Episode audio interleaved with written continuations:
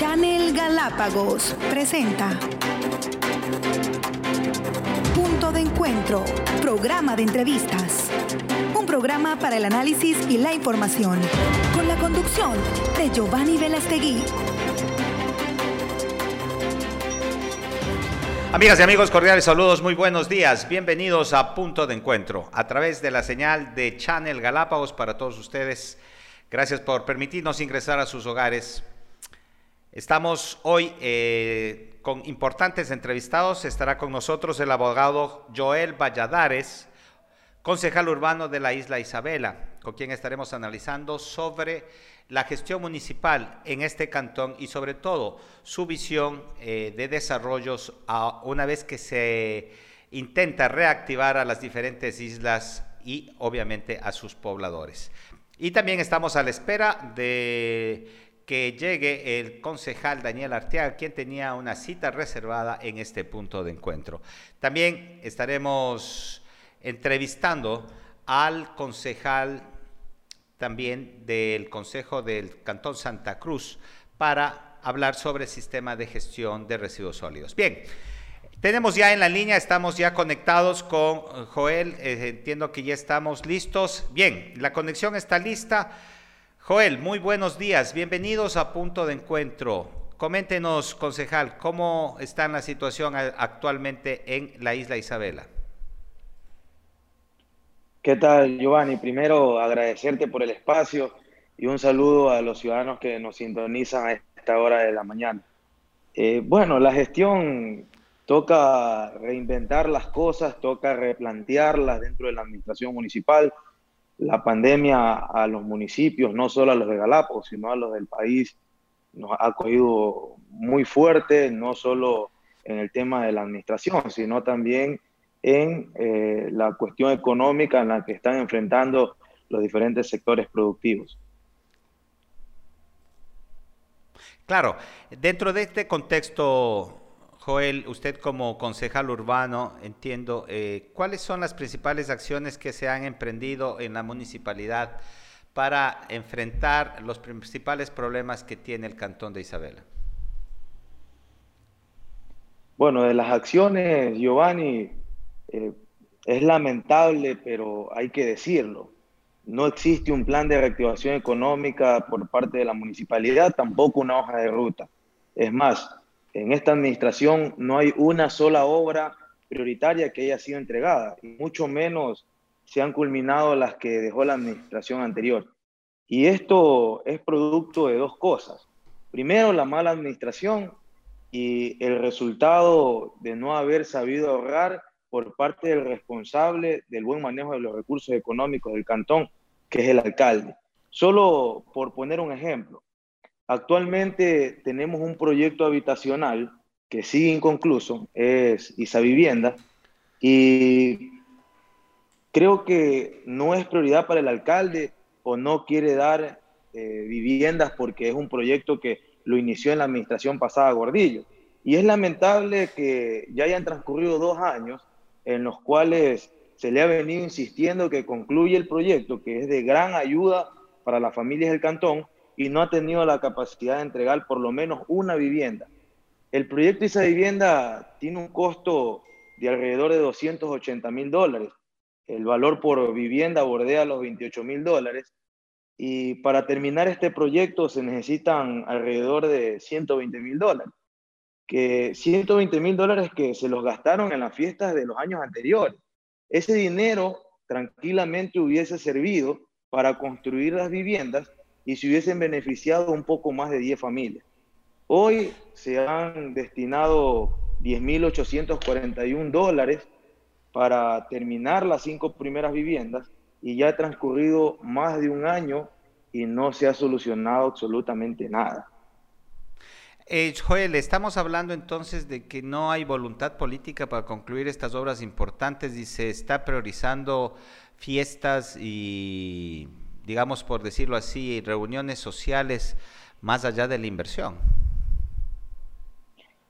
Y yo considero que tiene que existir la voluntad, la madurez y la seriedad dentro del Consejo para tomar decisiones. Ahora la situación económica es compleja Y yo creo que entre lo necesario y lo prioritario tenemos que escoger lo prioritario. Eh, tanto así que es importante traer a colación que yo he propuesto dos proyectos de ordenanzas para otorgar beneficios tributarios. Eh, ya entró en vigencia la ordenanza que reduce el 50% del cobro de patentes para el periodo 2021 y 2022 y actualmente aún se está destrabando la ordenanza para reducir el cobro de agua potable, recolección de basura, arrendamientos de bienes municipales y predios urbanos y rurales, que esto va a permitir aliviar en gran parte la economía y el bolsillo de los ciudadanos. Como te digo, Giovanni, esperemos que exista la voluntad, la seriedad y la madurez dentro del Consejo para tomar una decisión pensando en el ciudadano. Y menciono esto porque han existido posiciones dentro del municipio que han sido en contra de las propuestas planteadas. Y esta es una de las razones por las que ha transcurrido un año aproximadamente y hoy seguimos hablando y recomendando que aprueben los proyectos. Yo creo que las cosas deben verse con sentido correcto y otorgar beneficios tributarios a los ciudadanos realmente es una inversión, porque si evitamos que los negocios del cantón quiebren y empiecen a cerrar, eso significa que para el momento en que empiece a mejorar la situación económica y los turistas ingresen, ese negocio que no cerró va a tributar al municipio generando ingresos. Pero esto no va a pasar si permitimos que empiecen a cerrar y los negocios obviamente no puedan levantarse. Y la peor manera es generando tributos. Por eso lo que planteamos es dar un alivio, oxigenar la economía del cantón a través de otorgar beneficios tributarios. Bueno, en este sentido, Joel, está claro de que estos incentivos apoyan a la reactivación económica local. Sin embargo, le deja sin recursos al, municipio, eh, que con estos recursos obviamente tiene para pagar, entiendo, los servicios de gestión de residuos o de agua y de todo los, eh, lo que tenga que ver. ¿Cómo se plantea la alternativa para solventar? que por cierto una iniciativa interesante e inteligente para reactivar económicamente a los negocios que sobre todo en Isabel entiendo han tenido un recrudecimiento y una baja tremenda en cuanto a su nivel de ingresos. Giovanni, eh, está un poco distorsionado el tema de la, de la voz, creo que por, por la señal, pero lo que logré captar mencionaba respecto a que probablemente quiebre la municipalidad si es que se otorgan beneficios tributarios. Pues a, eso también hay una respuesta. Nosotros hemos solicitado a la dirección financiera y a las direcciones respectivas que emitan un informe, recomienden un porcentaje que no vaya a perjudicar a la administración, pero que beneficie a los ciudadanos. Y la respuesta que hemos, que hemos eh, obtenido, no solo la comisión, sino el pleno del consejo, es que se ratifican en que no se otorgan beneficios tributarios. Entonces, ahí es cuando yo pregunto, ¿se está trabajando en función de la necesidad de los ciudadanos o se está actuando como enemigos de los ciudadanos? Claro, eh, Joel, sí, la señal tal vez está un poquito fallosa, pero volvemos a reiterar en la consulta, no es que el municipio va a quebrar, solamente plantear de qué forma y cómo está estructurado el presupuesto justamente para no afectar las obligaciones que tiene el municipio para con sus conciudadanos.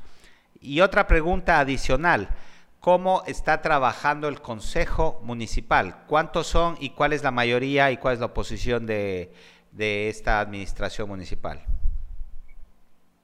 Bueno, primero para responder la, observación que realiza Giovanni, eh, yo creo que esto va a conllevar a hacer un reajuste al presupuesto. Hay que hacerlo. Eso, hay que reducir los gastos, pues debe hacérselo, pues eso debe plantear la dirección financiera conjuntamente con el alcalde. Pero lo que no podemos permitir es inclinar la balanza y que todo el peso caiga sobre los ciudadanos y las familias del cantón. Debemos actuar de forma objetiva y coherente. Y la forma correcta en este momento, en que están sufriendo todos los negocios.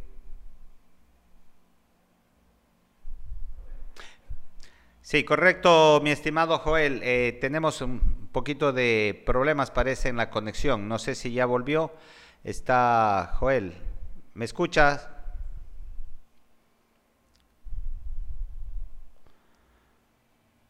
Joel, bueno, vamos a una breve pausa amigos, enseguida volvemos, eh, solucionamos el tema del Internet, a veces eh, tenemos ciertas limitaciones al respecto. Vamos a una pausa, volvemos enseguida.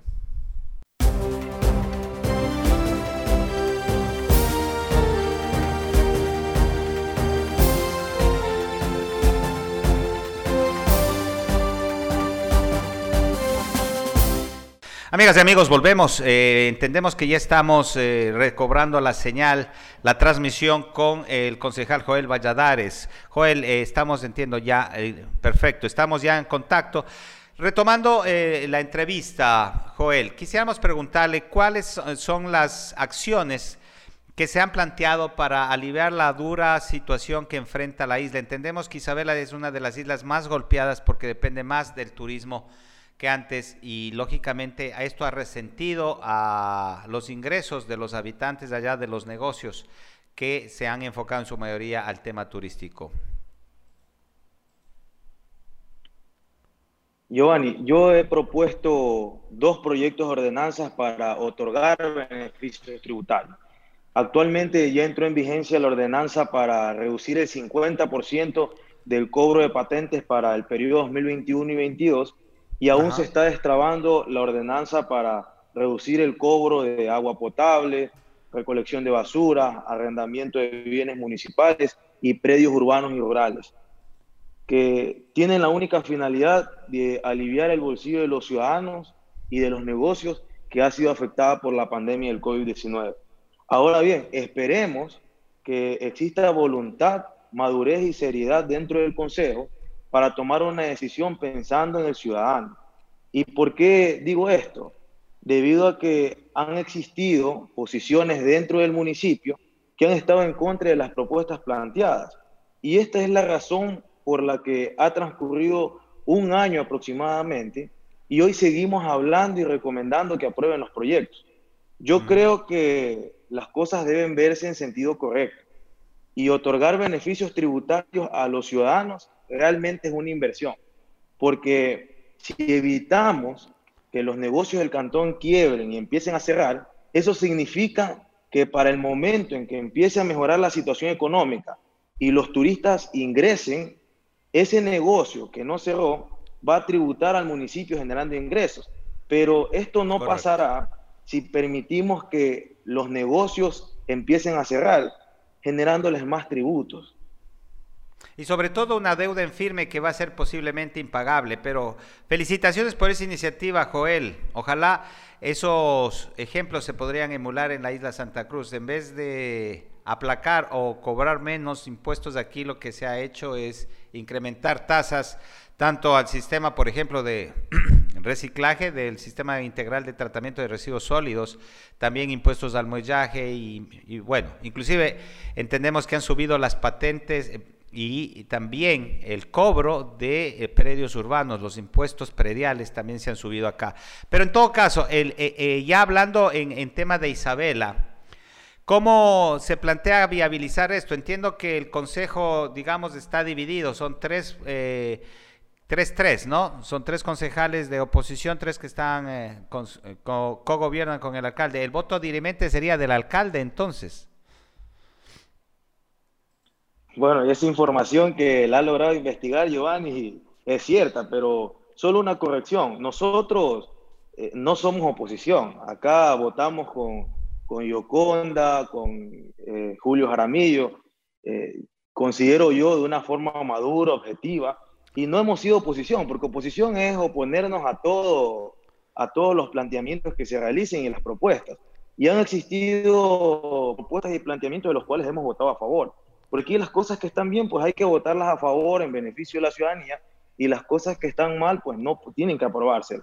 Ahora, uno de los planteamientos importantes, si me preguntas cómo quedaría el presupuesto, que es una de las interrogantes que el Consejo ha venido insistiendo, preguntándose y que ha sido una de las insistencias de parte de la dirección financiera y que pueda afectar gravemente al presupuesto. Pues, pues si se va a emitir beneficios tributarios, deberá realizarse un reajuste al presupuesto.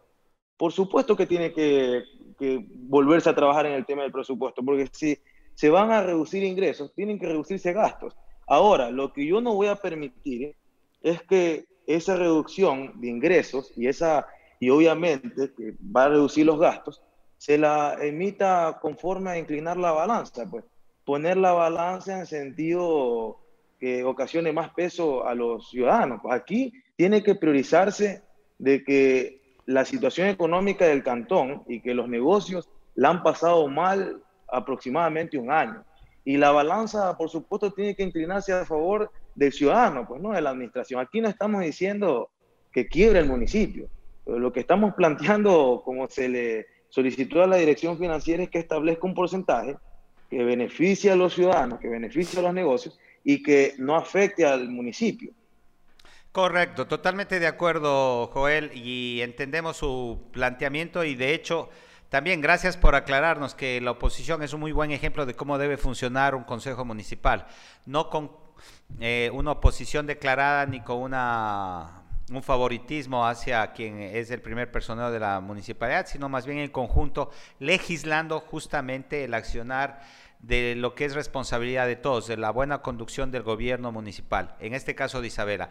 ¿Existe un plan del municipio para la reactivación económica? Porque eh, así como estamos hablando de tratar de reducir impuestos, también deberíamos tratar de ver cuáles son las políticas de desarrollo, acciones concretas, considerando que la pandemia eh, o con la pandemia cambiaron las cosas y lógicamente hay que retomar las acciones para lograr la reactivación económica. ¿Cómo está enfocando esto el municipio en Isabela? Es lamentable, reitero, Giovanni, pero no existe un plan de reactivación económica y tampoco existe una hoja de ruta de parte del municipio sobre la cual se pueda empezar a trabajar. El alcalde se supone que debería hacer un planteamiento por ser la primera autoridad del cantón y quien administra los recursos de la gente, pero más allá del plan, yo no puedo esperar a que el municipio tenga o concrete un plan de reactivación económica o tenga una, una hoja de ruta sobre la cual tiene que empezar a trabajar. Nosotros tenemos que trabajar y proponer en sentido de las necesidades que tienen los ciudadanos. De ahí es que han partido las propuestas de ordenanzas para otorgar beneficios tributarios que esperamos y aprovecho para hacer un llamado al Consejo en pleno para que vote a favor de esta propuesta a, familias y a los negocios del cantón. Reitero, aquí la balanza hay que inclinarla a favor de los negocios que están atravesando actualmente una situación muy compleja.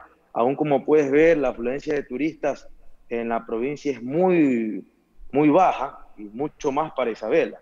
Entonces no podemos también actuar con eh, la certeza que se tenía antes de la pandemia porque había eh, mayor afluencia de turistas y por ende de ingresos. Actualmente eh, la economía de Isabela está compleja y nosotros no podemos actuar como enemigos de los ciudadanos. Joel, sí, el tiempo básicamente en televisión se nos limita un poco, pero no quisiéramos eh, terminar esta entrevista sin antes mencionar también, eh, a propósito de las nuevas autoridades que están ingresando, el nuevo Consejo de Gobierno, el nuevo presidente del Consejo de Gobierno y los nuevos nombramientos en las direcciones provinciales en las diferentes áreas y ámbitos de gestión pública. ¿Qué esperaríamos o qué esperarían ustedes, básicamente, de Isabela, de estas nuevas autoridades? Y bueno, esperamos que las autoridades estén a la altura del cargo en beneficio de Galápagos, ya que es necesario tener liderazgos en la provincia con la responsabilidad que se amerita para poder hacerle frente a la difícil situación económica que atraviesa Galápagos y también poder tomar acciones oportunas en beneficio de la familia.